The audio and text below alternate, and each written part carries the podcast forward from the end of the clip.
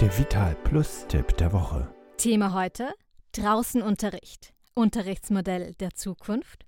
Immer mehr Kinder bewegen sich unzureichend und zeigen psychische Auffälligkeiten.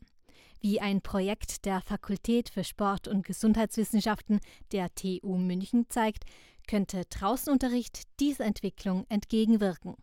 Unterricht im Freien kann sich positiv auf die soziale Interaktion, das Lernen, die körperliche Aktivität und die mentale Gesundheit auswirken.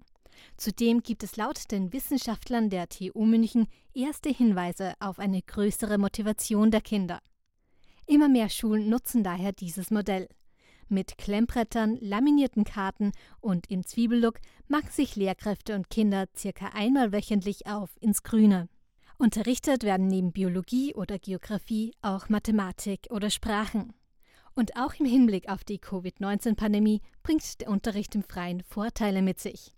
Virushaltige Partikel werden rasch verdünnt, wodurch das Risiko einer Übertragung sehr gering ist. Der Appell der Fakultät für Sport- und Gesundheitswissenschaften lautet daher Raus aus dem Klassenzimmer.